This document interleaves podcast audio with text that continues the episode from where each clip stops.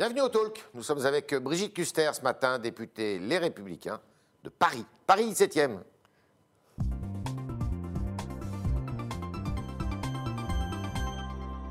Bonjour Brigitte Custer. Bonjour. Euh, alors, le gouvernement et l'exécutif ont battu euh, en retraite sur euh, l'article 24 de cette loi sur la sécurité globale. Alors l'article 24, on va le répéter, c'est la diffusion d'images malveillantes qui pourraient porter atteinte à l'intégrité physique et psychique des forces de l'ordre. Vous aviez voté cette loi, est-ce que vous êtes déçu? Euh, Non, je ne suis pas déçue parce que j'assume complètement mon vote. Euh, mais je voudrais peut-être situer quand même le contexte parce que cette loi, elle est arrivée, euh, cette loi de sécurité globale, avec un article 24 qui a quand même été rajouté à la demande du gouvernement. Ouais. Euh, donc déjà, il y a eu une transformation du, du texte Mais il vous convenait cet article, vous? Alors, cet article, il ne nous convenait pas puisque nous, l'avons, euh, nous avons souhaité l'amender. Nous avons Ouais. fait plusieurs propositions. Ouais. Puisque cet article 24 le, repose sur la loi de 1880 euh, Sur sur, la la, liberté presse. de la presse Et que nous avions donc nous fait la proposition pour éviter justement qu'il soit critiquable de s'appuyer sur le code pénal. Or, cet amendement a été refusé. Je crois que si le gouvernement, euh, pour une fois, avait euh, enlevé ses œillères et avait écouté l'opposition, Ouais. nous n'en serions sûrement pas là. Parce qu'il y a quand même une manière euh, de gouverner, parce que je veux bien qu'on rentre directement sur l'article 24, mais il est dans un contexte d'une majorité qui n'écoute pas systématiquement. Or, sur un sujet aussi euh, Sensible. subtil, sensible, il était nécessaire de pouvoir quand même écouter la voix de l'opposition et, et de ses propositions. Car vous allez voir, on va revenir à une réécriture où ça sera, on s'appuiera sur le code pénal. Vous allez voir. Quelle est la différence? Si on s'appuie sur le code pénal, qu'est-ce que. Mais parce que d'abord, ça va apaiser ceux Ouais. qui pensaient que c'était la liberté de la presse Ça veut dire qu'on qui a- était on a- pointée du On doigt. ne porte pas atteinte à la Mais- liberté de la presse, mais, c'est ça mais attention, l'article 24, c'est la première séquence, à mon avis, d'un feuilleton euh, que le- euh, sur lequel nous allons euh, pouvoir vivre pendant longtemps. Car arrive bientôt la loi sur le séparatisme. On va en parler. Avec l'article 25. On va en parler. Et l'article vous avez- 25 sera beaucoup plus fort que l'article 24. Alors, on va en parler. Et donc, je, Est-ce je que- propose quand même que le gouvernement arrête son amateurisme, parce que, très sincèrement, on est dans Attendez, un, non, attendez, mais attendez, attendez. on est dans un tel contexte. Non, mais juste, on est dans un tel contexte euh, euh, actuel en France, quand même une politique euh, quand même de, de- de désordre, un pays sous tension et une, un gouvernement qui est en train de s'enliser. C'est la faute du de s'enliser non seulement au niveau sanitaire, avec euh, une confusion totale, des incohérences, euh, une crise économique. Je, je rappelle quand même, permettez-moi de le dire, que nous sommes en ce moment en train d'atteindre des degrés vraiment de dans, dans le D'endettement de- non seulement d'endettement, mais de, de précarité. Ouais. Nous avons quand même maintenant 10 millions de Alors, Français attendez, qui vivent sous... Non, mais parce qu'on On va en parler. Je pose des questions quand même, Oui, euh, Madame Brigitte Kister. Euh, Est-ce que vous avez le sentiment que euh, le gouvernement a cédé à la pression de la rue? À ce stade, je pense que euh, le gouvernement, oui, apparemment, cède à la pression de la rue. C'est ce qui et à quelques, en effet, euh, euh, discussions euh, qui ont eu lieu parce qu'il n'a pas su défendre et expliquer. Il s'est pris les pieds dans le tapis. Cette, euh, cet article euh, a tout de suite été pointé du doigt. Et la pédagogie nécessaire à cet article n'a pas été faite. Non seulement elle n'a pas Monsieur été faite, et après la réécriture. Porte une lourde responsabilité. ah, je porterai plus la responsabilité sur le président de la République plus que sur, euh, plus, que sur le ministre de l'Intérieur. Car euh, tout ça a été voulu quand même au plus haut niveau. Cet article a d'abord été vu et revu euh, par le président de la C'était République. pour Ne me flatter les syndicats. C'était pour flatter, flatter Je- les syndicats je- policiers. non, mais le problème de la responsabilité, les syndicats des policiers, je ne pense pas que le sujet là soit à l'ordre du jour. Nous sommes sur un texte qui a été validé par le président de la République, qui a été présenté à l'Assemblée, qui a été voté, et où maintenant on s'aperçoit des erreurs que nous avions, nous, pointées du doigt, les républicains, Mmh. en pleine séance. Donc le gouvernement, j'allais dire, a- ne fait que, que- enfin, je veux dire, récupérer ces, ces- ces bêtises. Mais attendez, euh, au- Est-ce que, ça- est que le tournant régalien que voulait imprimer le président de la République pour la fin de son mandat est aujourd'hui compromis? Bah, pour le moins, je pense qu'il a voulu mettre euh, une ristourne euh, pour essayer de, de- de- voilà, de pointer. euh, J'ai fait. C'est votre électorat, l'électorat des Républicains qui Oui, cherche à, oui. à capter. Euh, cette loi sécurité globale, c'est au départ une loi technique hein, qui est là pour euh, coordonner les, missions des différents acteurs de la sécurité. police, gendarmerie, sécurité privée, un gros volet sur la sécurité privée. Et puis permettez-moi de me réjouir aussi la possibilité maintenant de la création de la police municipale parisienne, ce qui n'est pas rien quand même. Et cet article 24 a, voilà, voilà, tout, tout, concentré, mais néanmoins, cette loi a été votée très largement à l'Assemblée bah nationale. Alors, il est question aujourd'hui, on ne sait pas trop, est-ce que ça va être réécrit? Est-ce que ça va être carrément supprimé?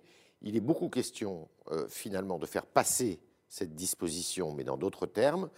Dans l'article 25, c'est un peu technique, d'une loi, d'un projet de loi, cette fois, que vous allez connaître bientôt, euh, sur les séparatismes, qui mm. réaffirme les principes de laïcité, les valeurs de la République, contre, on va le dire, euh, euh, l'islamisme en France. Alors, est-ce que c'est possible de transposer cet article 24 dans l'article 25 qui, lui, concerne pas uniquement les forces de l'ordre, mais l'ensemble de la fonction publique dans ce pays? Cet article 25 euh, est bien plus conséquent que l'article 24 de, de, la loi sur la sécurité globale. Il est plus conséquent parce qu'il s'adresse, et donc euh, d'ailleurs euh, je l'ai apporté parce que c'est intéressant de savoir aussi de, quoi nous parlons. Dans cet article 25 d'ailleurs qui, qui fait référence donc, au code pénal, sur le même article d'ailleurs que nous proposions chez les républicains, c'est le fait de révéler, diffuser ou transmettre par quelque moyen que ce soit des informations relatives à la vie privée, familiale ou professionnelle d'une personne personne permettant de l'identifier ou de la localiser dans le but de l'exposer, elle ou les membres de sa famille, à un risque immédiat d'atteinte à la vie privée ou à l'intégrité physique ou psychique ou au bien. Cette personne sera punie de 3 ans d'emprisonnement et de 45 000 euros d'amende. Et si en plus ça s'adresse à une personne qui a l'autorité, euh, qui est dépositaire de l'autorité publique ou mission de service public, ou mission de service public, c'est-à-dire le postier ou autre. Là, ça sera 5 ans d'emprisonnement et 75 000 euros d'amende. Donc cet article-là, c'est euh, un article 24 XXL. il s'appuie sur le code pénal, mais néanmoins, il est beaucoup plus lourd de conséquences dans la vie au quotidien.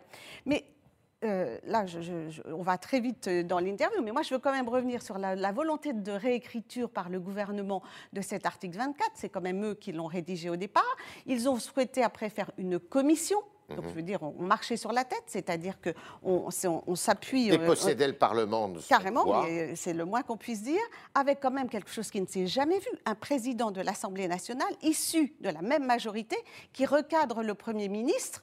Euh, enfin, où sommes-nous? Mais l'amateurisme à tous les niveaux. Donc on est sur une crise en fait presque institutionnelle. Et là, c'est irresponsable de la part du gouvernement. C'est irresponsable parce qu'en ce moment, le pays ne peut pas se permettre une crise supplémentaire. Tout à l'heure, je vous ai parlé. Cette crise économique, cette crise sanitaire, avec des conséquences chez les Français qui sont, à mon avis, euh, oui, des, conséquences sociales qui sont, à mon avis, sous-estimées euh, par le par, euh, par, Vous, Votre souhait personnel, c'est que ça soit réécrit ou que ça soit transposé dans la loi Le, le souhait, c'est que le Parlement joue son rôle. Cette loi a été votée. Il appartient maintenant au Sénat euh, de, l'amender. En fait, le, piège pour le gouvernement serait que le Sénat la vote conforme, parce que de fait, il ne pourrait plus revenir dessus. Évidemment, nous ne nous dirigeons pas vers ce scénario-là. Donc, la loi va être réécrite par le Sénat. D'ici là, la majorité veut le, réécrire, mais c'est la parole, elle, appartiendra aux sénateurs. Et, la majorité est de droite au Sénat. Donc nous verrons. Et elle reviendra sûrement à l'Assemblée nationale. Donc ça va prendre un petit peu de temps. Mais euh, il y a cette possibilité-là. Ou alors euh, on fait une commission mixte paritaire qui aboutit. D'accord. Alors dans cette loi, vous le disiez tout à l'heure, il y a euh, un article qui concerne la police, l'introduction de la police à Paris. Oui. Est-ce que, euh, d'abord, vous êtes satisfaite Parce que ça, vous l'avez demandé depuis longtemps? Non seulement nous l'avons demandé, j'avais même fait moi-même une proposition en tant que députée de Paris. Sauf que Mme Hidalgo, la maire de Paris, ne souhaite pas que cette police soit armée. Et là, vous êtes déçu peut-être nous verrons. Euh, là, ça appartiendra maintenant au Conseil de Paris en février prochain mhm. d'avoir maintenant cette discussion. Si tant est que la loi soit votée d'ici là, mhm. donc euh, nous verrons. Et il appartiendra en effet aux élus euh, parisiens de, de l'armée ou non. Ça sera le débat. Nous avons bien compris qu'Anne Hidalgo ne souhaitait pas. Là, je prends qu'elle prend un risque, un risque majeur. je pense que la police municipale, et on l'a vu à Nice ou ailleurs, et peut être prise à un moment euh, dans des situations euh, dramatiques et doit être en capacité euh, de se défendre. Et donc l'armement est pour nous en effet une réponse à un acte terroriste éventuel ou à plein d'autres choses qui peuvent arriver donc, quel sera sur votre vote au Conseil de Paris? Mais notre vote sera pour la sécurité, euh, la loi, bien sûr, et puis évidemment pour, pour l'armement. Sachant que nous allons euh, dans une perspective de 5000 agents euh, sur la voie publique. Ce qui est suffisant, 3600 sont, existent à l'heure actuelle qui auront besoin d'une formation. Donc là, il faudra faire très attention à la formation. Il faudra faire attention à ce que l'équipement soit au rendez-vous pour ces policiers, car on voit bien à l'heure actuelle que la, la, faille qui existe pour la police nationale, c'est bien souvent un sous-équipement. on voit en ce moment euh, tous les reportages qui sortent avec les comparaisons de ce qui existe dans les pays étrangers. La, caméra euh, qui peut être euh, sur, qui accompagne pardon les policiers. La caméra piéton. Piéton, voilà. Vous la souhaitez-vous? Ah, bien sûr. On voit que c'est, en fait, c'est une sécurité pour euh, éventuellement ceux qui sont interpellés et, c'est surtout pour, euh, pour, le policier, lui-même. Donc ça, je pense que c'est important. Et puis on voit bien qu'il y a un problème budgétaire, même si on a rajouté de l'argent. Savez-vous que la région, par exemple, Île-de-France, contribue pour l'instant à équiper certains commissariats Que la région Île-de-France achète des voitures. Ce n'est pas son rôle. Non, le rôle, c'est du régalien. Elle le fait en plus, mais c'est pour vous montrer qu'il y a des failles à beaucoup, euh, à beaucoup de niveaux. Vous parlez de la région Île-de-France. Vous voterez pour Valérie Pécresse euh, pour la, sa réélection à la tête du Conseil régional? Bah, bien évidemment, ça pose, euh, oui, ça c'est sûr. Elle fait un travail remarquable. Et comment Alors, il y a la présidentielle qui se profile dans pas très longtemps mhm. maintenant, 17 mois. le Gérard Larcher souhaite qu'il y ait un départage de tous ceux qui pourraient être candidats. Euh, est-ce que vous avez compris cette méthode du départage et est-ce que vous l'approuvez? À ce jour, je pense qu'il est difficile de savoir comment les choses vont évoluer. Donc évidemment, à un moment, moi je pense que le printemps sera la, bonne échéance pour qu'il y ait un accord au sein de, je des dire, de notre de, voilà, votre groupe, enfin de votre voilà du mouvement des républicains pour savoir quelle est la, la meilleure solution. Je pense qu'à ce jour, c'est très difficile de le dire. Euh, parce que nous sommes dans un contexte qui ne se prête pas pour l'instant à une réflexion apaisée. Euh, que le climat, quel qu'il soit, euh, est, tellement alarmiste et alarmant que se poser là maintenant et décider des choses ne me paraîtrait pas vraiment dans le bon calendrier. Donc, laissons-nous le temps. Et je ne suis pas inquiète pour cela. Alors, les noms sont nombreux. Il y a M. Retailleau, il y a M. Barouin, il y a Mme Pécresse, il y a M. Bertrand. Il n'y a plus M. Barouin. Il y a peut-être plus M. Barouin, M. Bertrand. Il y en a qui ne sont pas d'ailleurs, euh, qui mmh. n'appartiennent plus aux Républicains. Quel est votre favori? Alors moi, je pense qu'à ce jour, tous les candidats potentiels ne sont pas encore déclarés ou potentiellement connus des médias ou reconnus par les uns et par les autres. Donc euh, je garde pour moi l'idée d'un profil de quelqu'un, d'un homme d'ex ou d'une femme qui serait en tout cas d'expérience et surtout qui apaise le pays, mais surtout d'expérience. On a vu ce que c'était que le nouveau monde de quelqu'un qui n'avait pas d'expérience, qui arrive et qui croit euh, avoir euh, la réponse à tout. Moi, je pense qu'on a besoin d'apaisement dans ce pays et le gouvernement fait l'inverse. Donc j'attends en effet quelqu'un qui saura être au-dessus de la mêlée et je pense qu'il existe. On parle beaucoup du match euh, retour, d'ailleurs, entre Mme Le Pen et M. Macron. Vous pensez que il est évitable ce match Il peut y avoir un candidat Les Républicains au deuxième tour Ça, c'est le match que Emmanuel Macron souhaite, peut-être même parfois les médias souhaitent. Moi, je rappelle que les Républicains, c'est la plus grande force d'opposition en France. Nous sommes le plus grand groupe parlementaire d'opposition à l'Assemblée, 105 députés. Nous sommes ceux qui avons le plus d'élus locaux, nous sommes ceux qui avons le plus de départements, nous sommes ceux qui avons plus les régions et nous sommes majoritaires au Sénat. Donc, on a souvent tendance à nous mettre de côté alors qu'on est en fait au cœur. Et M. Macron pourra faire tous les efforts qu'il veut, il ne nous fera pas taire et nous continuerons à exister, à être force de proposition. Et je regrette encore une fois que nous ayons affaire à un gouvernement qui a des œillères parce qu'en ce moment, vous savez, il y a une expression en Franche-Comté qui dit se rintrir. Eh bien, le gouvernement, en ce moment, il est en train de rintrir la France. Mmh. Vous voyez ce que je veux dire? Eh bien, de la rétrécir. Eh bien, voilà, c'est comme une, une, poire qui est en train de se flétrir. Moi, j'ai envie, voilà, qu'on qu'on s'apaise, qu'on soit dans la bienveillance et qu'on soit aussi dans l'écoute de l'autre. Parce que malheureusement, on a un gouvernement qui ne sait pas écouter et un président de la République encore moins. Nous sommes avec Brigitte Custer, députée de Paris, les Républicains, et on continue avec vos questions, chers internautes, qui sont posées ce matin par Juliette Saint-Jean.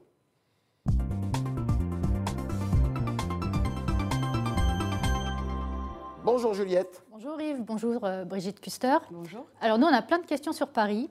Et notamment une première avec Jérôme qui nous dit la classe populaire a complètement déserté Paris. Comment la faire revenir? Est-ce que c'est vrai déjà le constat? Alors, qu'est-ce que classe populaire? Déjà, il faudrait déjà situer euh, ce mot-là. Je pense qu'on a souvent dit euh, que Paris était pour les plus aisés ou les plus aidés et qu'il y avait la classe plutôt intermédiaire qui euh, n'arrivait plus vraiment à continuer euh, de se loger à Paris ou d'habiter à Paris. Et habiter à Paris, ça veut dire avoir les moyens de se loger à Paris. Malheureusement, la politique de logement euh, telle qu'elle est à l'heure actuelle, et j'allais dire d'attribution des logements sociaux, pose problème. Et à partir du moment où vous n'arrivez pas, et si nous prenons par exemple, je ne sais pas ce qu'on appelle par classe populaire, mais à l'époque, les logements sociaux pouvaient être pour les infirmiers, les facteurs, les policiers, les, les, pompiers, tout, par exemple, toutes ces forces régaliennes qui n'ont même plus les moyens maintenant de vivre dans Paris intramuros. Est-ce qu'une politique d'attribution ne serait pas assez logique de pouvoir déjà maintenir ces catégories-là dans Paris intramuros? Non, vous avez de grandes difficultés. Hier, j'étais en discussion avec le commissaire du 17e par rapport aux faits qui se sont produits. Entre autres, nous parlions euh, qu'il n'avait pas d'adjoint depuis longtemps. Il faut trouver et donner envie, déjà, pour ça, c'est aussi de, venir euh, travailler à Paris et de pouvoir se loger. C'est un, vrai sujet vous prenez les pompiers à Paris, alors, vous avez une commission d'attribution, euh, ça se passe au niveau de la ville de Paris, après des commissions d'attribution euh, qui sont d'ailleurs très réglementées euh, par arrondissement avec un petit quota et la préfecture de Paris. Tout ça étant englobé par ce qu'on appelle la loi Dallot, la, la, loi du, droit au logement.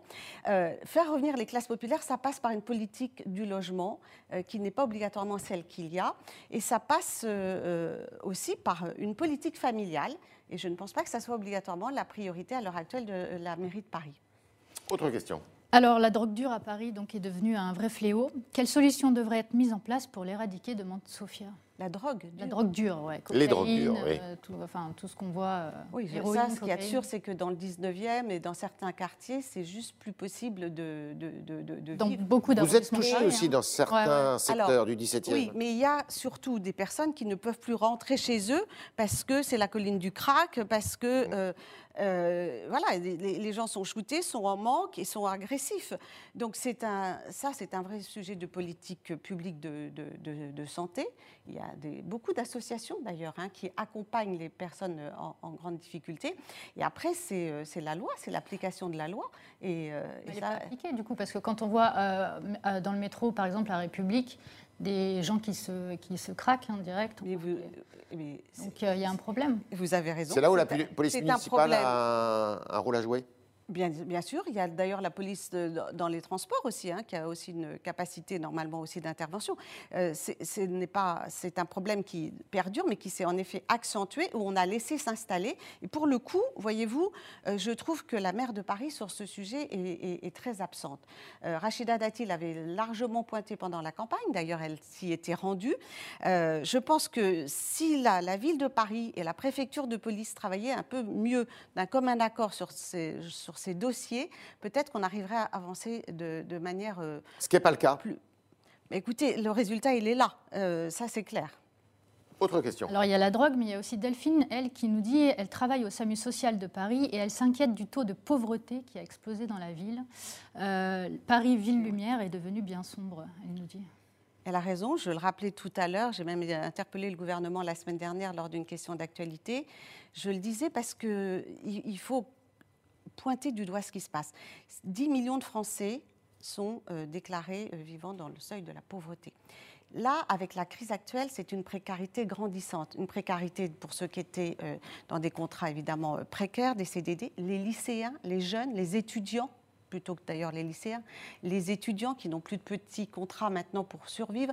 Donc euh, c'est toute une chaîne en ce moment de personnes, de nouvelles personnes qui viennent dans les associations caritatives pour les repas, les paniers solidaires comme fait par la mairie du 17e ou les restos du cœur, vous le diront, ils n'ont jamais vu autant de personnes et de nouveaux publics. Donc euh, cette précarité, oui, elle est existante, elle est exponentielle. Le RSA, de mémoire, c'est plus 9% de personnes qui touchent le RSA. Et Paris est sûrement une des villes les plus impactées euh, par cette crise sociale. Euh, si nous n'avions pas les associations, oui.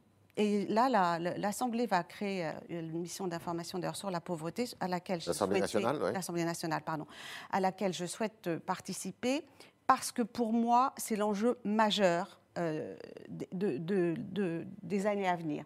Et euh, moi, je me souviens euh, du président Macron disant il n'y aura plus de sans domicile fixe. Alors, euh, je ne repose pas tout sur sa, sur sa responsabilité, n'est-ce pas? Euh, Il faut quand même raison garder. Mais nous avons quand même maintenant 300 000 personnes sans domicile fixe. Et vous voyez, quand on, on- on est dans des milliards d'euros, là, maintenant, on ne sait même plus, parce qu'on est au quatrième plan de relance et que ça se met partout. Non, mais l'argent arrive par milliards. Et que nous avons 300 000 personnes en- en- sans domicile fixe. Il y a un moment, il y a une indécence. Voilà, moi je trouve qu'il y a une indécence entre la situation que vivent des tas de personnes qui ne s'en sortiront pas si on ne les prend pas plus par la main et s'il n'y avait pas les associations. Et pourtant, parallèlement, nous sommes sûrement le pays qui a la politique sociale la plus forte. Donc l'argent, il existe et il est mis sur la table. Maintenant, est-il mis aux bonnes personnes, au bon endroit Est-ce que ceux qui ont besoin d'avoir ces aides Non. ont bien. Attendez, parce qu'il y a aussi ceux qui peuvent bénéficier d'aide et qui ne le savent pas. Et puis il y en a d'autres qui sont les spécialistes, euh, on l'a vu, puisqu'il y avait eu plusieurs rapports parlementaires, de ceux qui savent cumuler les aides et parfois sans même y avoir le droit. Dernière question, Juliette. Euh, bah alors, on va partir sur une question un peu plus légère, mais néanmoins très importante. Alors, c'est Karl qui la pose. Il, lui, il habite le 17e arrondissement, donc. Et lui, il déplore le manque sérieux de toilettes publiques dans cet arrondissement, un des moins pourvus. Est-ce que c'est un sujet? Bah, écoutez, je vous. ne sais pas si c'est un des un moins sujet pourvus. sanitaire. Je ne sais pas si c'est un des moins pourvus. En tout cas, c'est intéressant. Mhm. Euh, nul doute que notre maire, euh, Geoffroy Bollard, euh, aura à cœur de regarder ça avec la ville de Paris euh, en matière de sanitaire. Et plus, oui. Alors moi, je Non, me enfin, souviens il a quand raison parce que j'ai regardé, il y a une application D'accord. le 17e. Ah l'une écoutez, des- sincèrement, voilà. je ne suis plus maire depuis euh, trois Vous ans. étiez maire du 17e. J'étais maire, mais c'est un sujet important euh, et il a raison de le souligner. Euh, mais je sais aussi que quand on veut en installer, parce que quand j'étais maire, j'ai un exemple très précis avenue de Clichy, Ouais. eh bien je peux vous dire que les commerçants qui sont au moment Sont où vous mettez, le coiffeur, il n'était pas d'accord du tout. Donc, mais les, les Mais endroits les touristes se- le sont. les- mais les endroits, peuvent se, les endroits peuvent se trouver et nul doute que le maire aura entendu, Geoffroy, cette- cet appel à plus de sanitaires publics dans l'arrondissement et sûrement dans Paris. Mais attendez, au-delà de ça, euh, il n'y a pas eu de question sur Paris en tant que tel. Euh, mais euh, moi, ce que je vis en tant qu'élu de Paris maintenant depuis euh, des années, c'est comment Paris est abîmé. Euh, là, on parle des toilettes, mais on pourrait parler de bien d'autres choses euh, sur ce qui se passe en ce moment sur l'espace public parisien, qui est une sorte de chaos généralisé. Donc, si la police municipale peut mettre un petit peu d'ordre, je vais vous dire, ça ne sera pas plus mal, parce que là, il y a un vrai danger, en effet, au quotidien pour beaucoup de personnes de circuler maintenant dans Paris. Merci Brigitte Custer, merci, Merci. d'avoir répondu à toutes nos questions, aux questions des internautes ce matin qui étaient posées par Juliette Saint-Jean. Merci Juliette, et puis évidemment, à demain, si vous le voulez bien.